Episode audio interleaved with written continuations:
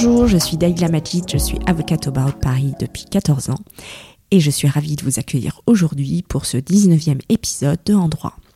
Mon objectif est de vous permettre en 6 minutes d'écoute de retenir l'essentiel d'une actualité juridique ou d'un thème de droit qui portera essentiellement en droit de la propriété intellectuelle et en droit du travail.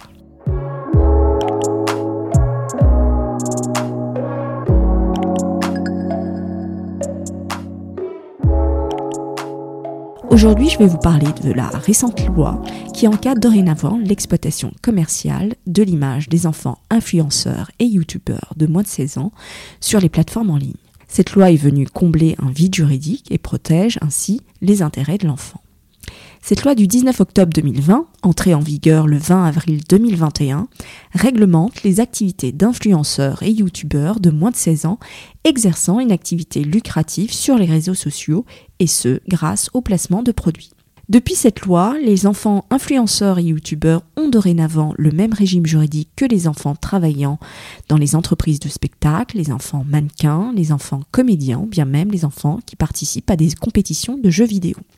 En effet, dorénavant, il existe donc un article du Code du travail qui leur confère le même régime juridique, à savoir qu'une autorisation préalable doit être accordée par l'autorité administrative à l'employeur lorsque l'enfant influenceur ou youtubeur de moins de 16 ans est sujet principal d'une vidéo diffusée à titre lucratif sur un service de plateforme en ligne.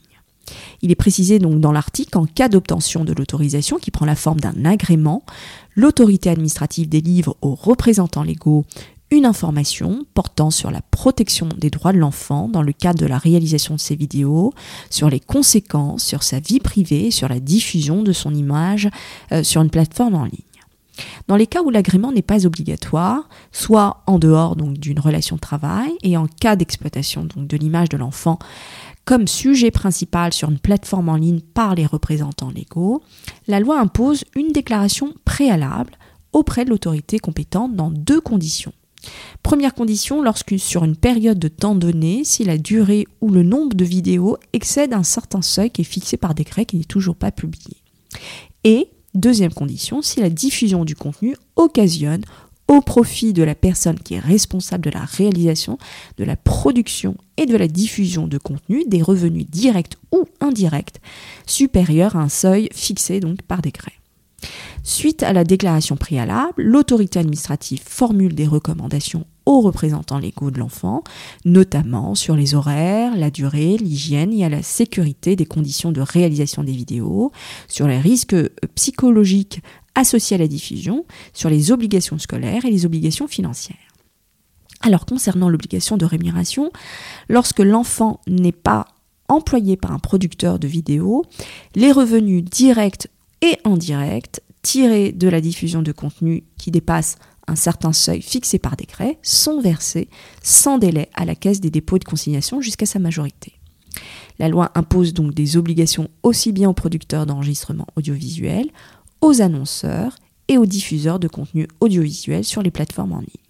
Concernant donc la rémunération des enfants influenceurs et youtubeurs qui sont engagés par les producteurs d'enregistrement audiovisuel, conformément donc au Code du travail, une part de la rémunération, généralement de 10%, qui est déterminée par la commission départementale, est perçue par l'enfant et peut être laissée à la disposition euh, de ses représentants légaux.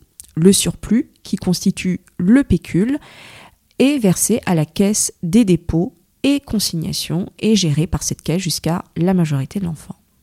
La loi impose à tout annonceur qui effectue donc un placement de produit dans les vidéos de vérifier que le diffuseur déclare être soumis à l'obligation de reversement à la caisse des, dépôts et de consignation de la part de revenus qui excède le seuil fixé par décret. Donc à ce titre, les annonceurs versent la somme due en contrepartie du placement de produit à la caisse des dépôts et de consignation sous peine d'une amende de 3 750 euros. Par ailleurs, les plateformes de partage de vidéos doivent adopter des chartes sous le contrôle du CSA. Elles ont l'obligation d'informer les utilisateurs sur la réglementation en matière de diffusion de l'image d'un enfant de moins de 16 ans. Par exemple, les plateformes doivent favoriser le signalement par leurs utilisateurs de contenus audiovisuels mettant en scène des enfants de moins de 16 ans qui porteraient atteinte à leur dignité ou à l'intégrité morale ou physique. Aussi, la loi prévoit un droit à l'oubli numérique que le mineur pourra exercer seul, puisque le consentement des parents n'est pas requis. Les plateformes ont ainsi l'obligation de faciliter la mise en œuvre de ce droit à l'oubli par l'enfant. Et enfin, lorsque l'autorité administrative constate qu'un contenu audiovisuel est mis à la disposition du public sur une plateforme en ligne en méconnaissance de l'obligation d'agrément préalable, eh bien le juge de référé peut être saisi pour faire cesser tout manquement. Merci de m'avoir écouté. Vous pouvez retrouver cet épisode sur mon blog www.dalilamajid.blog. Si vous avez des questions, n'hésitez surtout pas à me contacter ou me proposer également des sujets qui vous intéressent. Vous trouverez ainsi mes coordonnées sur mon blog. Si l'épisode vous a plu, j'apprécierais que vous me laissiez une note 5 étoiles ou un avis sur un Apple Podcast iTunes ou tout simplement parler autour de vous afin que je puisse continuer l'aventure avec des épisodes juridiques. D'ici là, je vous dis à très bientôt et branchez vos écouteurs pour un prochain podcast.